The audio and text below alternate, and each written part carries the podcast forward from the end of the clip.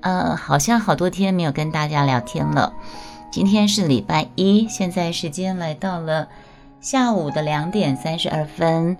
刚开始我也想要顺便来念一试念一首新，算是现代诗吧。这个现代诗叫做“请你改掉这个坏习惯”。奇怪，我声音本来好像好了耶，为什么我一上麦我声音就哑了？是我刚才吃的那个什么响声破底丸吗，结果声音就破了，太好笑了。等一下，我偏一下麦，小咳一下。思念原来是一种习惯，迷恋也是一种习惯。当他习惯了迷恋你，这个他是女字旁的他。当这个女孩子，这个她习惯了用思念去迷恋你，她以为爱情真正存在过。时间跟距离是杀死习惯的两把刀，暧昧不明、迂回逃避是帮凶。说到底，美丽的邂逅只是个错误。有些人来无影去无踪。他自在的任性洒脱，却是他心中难解的追痛与折磨。有些人像是作弄人的鬼魅，当你绵绵思念，他就消失无形；而当你渐渐淡忘，他却悠忽而至，扰人清静。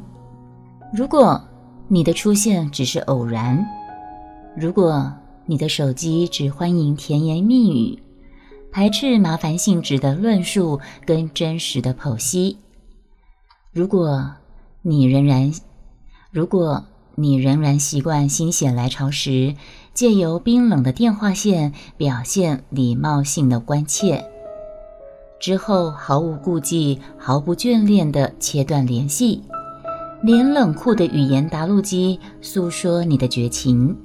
让冷哦，让冷酷的语音答录机诉说你的绝情。如果以上这些都是你的习惯，那么，请你改掉这个习惯，如同他已经慢慢渐渐改掉思念迷恋你的习惯一样。就请你别再当个扰人清静的忽隐忽现的鬼魅了。永远都不要，拜托了。啊，我在前两天有开台，有提到，有聊到一个帽子底下的秘密。帽子底下的秘密，其实那个故事是发生在我小学的时候，小时候在乡下邻居发生的事情。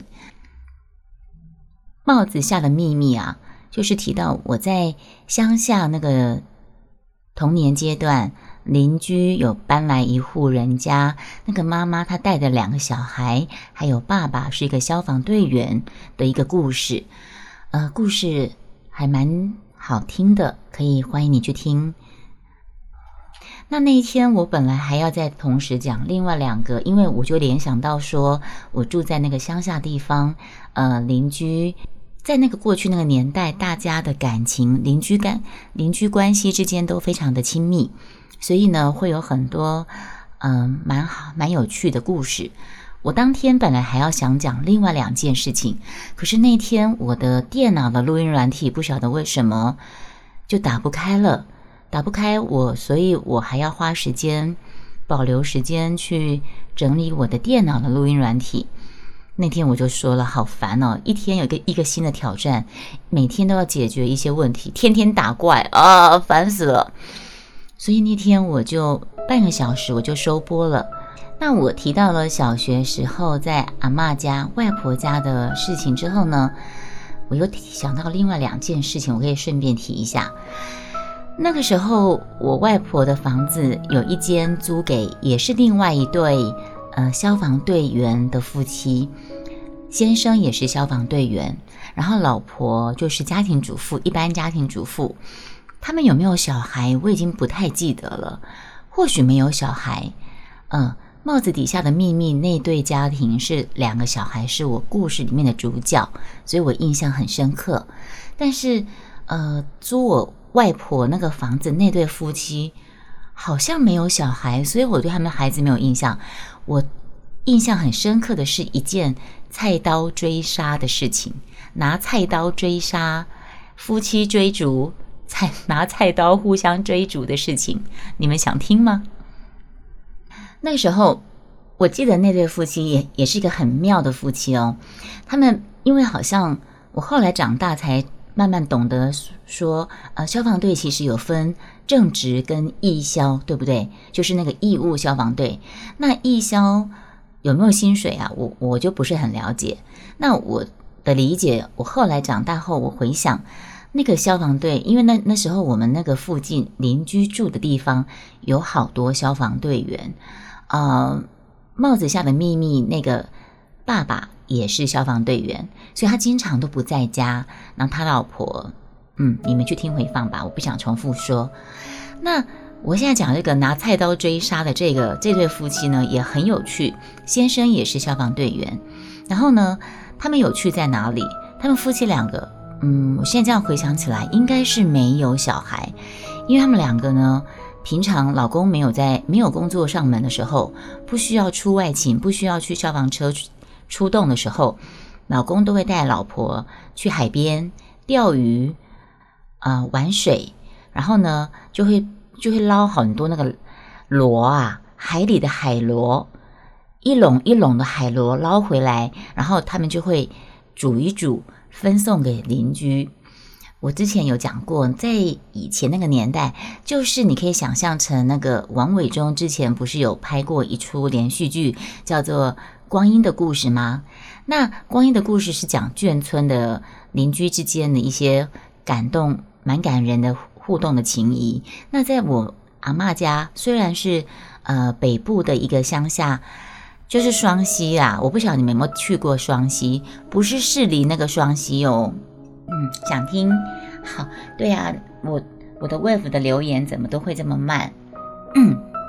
我现在就是要讲那个夫妻拿菜刀追杀的事情，发生在我小学，我的童年的记忆，我童年的故事。嗯，那我们虽然不是光阴的故事里面发生在眷村，我们住的地方，那个地方就是双溪，不是市里那个双溪，是在坐火车的话。啊，往芙蓉贡寮那个方向有一个有一站叫做双溪，那个就是我的故乡。因为我小时候是外婆带大的孩子，那我在那边从出生，应该是说从三岁住到呃小学毕业，我都在双溪这个地方生活。双溪是个山城，所以我算是山里来的孩子。嗯，那个地方也是民风淳朴。现在它有荷花池。今天我本来是要去双溪荷花池看荷花的，可是因为准备出门的时候，感觉天空阴阴的，那而且还下过雨，那我就想说，今天如果去的话，是骑机车载我去，我我们家老爷骑机车载我过去。那如果说下雨的话，双溪那边比比比我住的地这个地方更容易下雨，所以后来就算了，放弃了。然后放弃之后。嗯，也好，那个就就有人跑去健身房啦，那我就可以来开播了。那那个菜刀追杀怎么回事？这对夫妻呢，他们平常老公是消防队员，他没有出外勤的时候，经常会带老婆去海边玩、钓鱼，钓一些鱼回来煮，然后呢，甚至常常会捞一些海里的螺回来，然后他也很热心的，他知道我们我们有些妈妈们。是不会做这些料理的，他就把他捞回来的那一一笼一一笼又一笼那个螺啊，海螺，就把它水煮滚开，然后用一些蒜蓉、蒜蓉、蒜头、酱油拌一拌，就分送给邻居这样吃。然后夫妻两个都很爱喝酒，嗯，喝酒就会喝酒就容易吵架，他们很。爱喝酒，然后你就经常，我的印象在那个时候我是小小孩子的年纪，我印象当中这对夫妻给我的印象就是，要么就是骑着机车，然后机车前面放的那个呃放鱼货的那个桶子或是钓竿，然后第二个印象就是在喝酒，喝的两个夫妻两个就煮了一堆好菜嘛，他们就把他们钓回来的鱼货就煮了很澎湃的一桌，然后还有海螺分送给邻居。大家都可以吃到他们的海螺啊。我第一次吃到海螺，就是他们送给我们的，他会给邻居每个人一碗，这样子分享给大家吃。然后第二个印象就是他们夫妻俩很爱喝酒，每次就是喝的酒，然后两个人夫妻可能有时候还会有朋友，三个有哦。我发生的事情那天就是我爸爸从从台北还是基隆工作，然后假日他回去外婆家看我，那我外婆跟我三舅啊就煮了一桌菜，请我爸爸还有我们在吃饭。中午在吃饭，好像还还是傍晚还是中午忘了，吃饭吃的很开心的时候呢，突然隔壁那个消防局的先生就哦，应该是那个太太先跑过来。因为我刚刚之前不是讲嘛，他们夫妻很喜欢，也是煮一桌，然后夫妻两个就找朋友来家里面吃吃喝喝喝酒。他们很会喝酒，因为他们喝酒还会划划酒拳，还会划酒拳那种喝酒方式，然后就会讲话就开始越来越大声。只要开始醉了，喝酒就声音就很大，就像我们经过那种路边那种热炒啤酒屋。什么最大？声音最大，那些酒客一个比一个声音大声，所以我有有时候我很怕，我蛮怕去喝吃那种热炒，吃到吃热炒啤酒屋，因为那些酒客声音都比大声的，不知道干嘛，他们可能是无意识的吧。然后因为你这一桌大声，隔壁桌就要更大声把对方的声音压过去，然后第三桌就要用更大声把别人声音压过去。那天可能他们又喝酒，夫妻又喝酒，喝醉了。然后呢，我跟我爸还有我舅舅还有我阿妈，我们就在我们家这边吃饭。他们是跟我们租房子，所以是在隔壁隔壁屋。突然呢，就听到就那个老婆就跑过来，突然就听到就看到那个老婆很匆忙的跑过来，然后就呃叫我爸爸叫王老师，他说王老师王老师你你救救我你救救我，让我藏一下让我藏一下，然后。就讲完之后，他就自己躲到我们的那个厨房去了。然后呢，过不了五分钟，她老公，然后那个老婆就是满脸的通红的，然后那个酒气非常重。过了一会儿，就是他先生从后面拿一把菜刀追过来，他就追过来，在我爸爸面前挥舞，就说：“哎，王老师，有看你有没有看到我老婆？有没有看到我老婆？哦，这次我一定不饶过他。”然后就是，反正就是。肖郎肖伟嘛，就喝醉酒了，发酒疯了呗。他就发酒疯了，他就夫妻两个可能是不想为了什么事情就发酒疯，或者是划酒泉怎么样，不知道。Anyway，老公就是我的印象很深刻，就是这个先生，这个平常没有喝酒，是很和蔼可亲，会跟我们一起玩跳房子，会跟我们一起玩。加加酒，跟我们玩躲迷藏的一个这个很好的先生，没错，我这样回忆起来，他应该是没有生小孩，所以他很喜欢跟我们小朋友一起玩，玩不管是以前玩什么大风吹什么，反正就是不管他会跟我们玩的人，这个时候他是满脸的通红，满脸的酒气，手上拿着一把菜刀追过来，要追杀砍杀他老婆，然后我老我舅舅我三舅是很魁梧的人嘛，我三舅是警察。用擒拿术吧，还是怎么，就很，反正就很很顺利。因为其实清醒的人，一个是酒醉的人，他根本就很容易把他菜刀给他拿夺下来，就给他拿下来，就说：“哎呀，你好好说嘛，拿个菜刀在干什么？”就是这对夫妻，他们太常喝酒闹事。嗯，感情好的时候，他们就就可以看他们勾肩搭背的，然后一起开心去海边玩。然后呢，可是一喝酒发酒疯之后，就吵架打架。嗯，所以这个其实也可以想象，如果他们当时是有小孩的话，也许当时他小孩已经长大，没有住在家里，也或者是他真的没有小孩。那万一这里有小孩的话，我会把他跟当时帽子的故事一起做联想，就是想到说父母的一些行为对孩子造成的伤害。你可以想想看，如果他的孩子跟我们一样那个年纪。一天到晚看到父母喝醉酒，就在互相拿刀子追杀、摔盘子、摔杯子，然后互相拿刀相向，那对孩子来讲，真的是一个很不好的心理的影响。嗯哼，我记得也是因为他们这对夫妻的不好的这种习惯行为啊，我外婆好像租了半年就没有再租给他们了。嗯。呃，趁现在好像开嗓了，我再把那个现代诗再念一次，强迫你们再听一下啊！请你改掉这个坏习惯。思念原来是一种习惯，迷恋也是一种习惯。当他这个女字旁的他，当他习惯了用思念迷恋你，他以为爱情真正存在过。而时间跟距离是杀死习惯的两把利刃，暧昧不明、迂回逃避。则是帮凶。说到底，美丽的邂逅只是个错误。有些人来无影去无踪，他自在的任性洒脱，却是他心中难解的追痛跟折磨。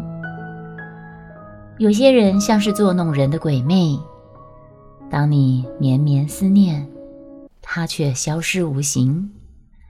而当你渐渐淡忘，他却忽然而至，扰人清静。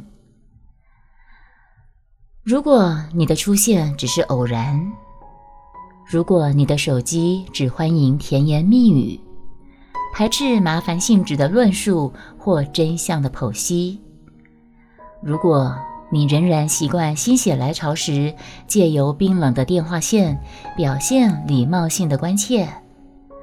而之后便毫无顾忌、毫不眷恋地切断联系，让让冷酷的语音打录机诉说你的绝情。如果如果这一切都是你的习惯，那么请你改掉这个坏习惯，正如同他已经慢慢渐渐改掉思念迷恋你的坏习惯一样。请你别再当个扰人清静的忽隐忽现的鬼魅了，永远都不要，拜托，你就永远彻底的消失吧。嗯，这篇散文发表的那个年代应该是还没有智慧手机，所以永远都只是简讯或是通话。对，所以手机只要一关掉就没有，对，就可以切断联系。嗯。好好，以上就是我分享小时候邻居夫妻菜刀追杀的事情，还有我念的一篇算是现代诗吧。好，那下次再聊喽，拜拜。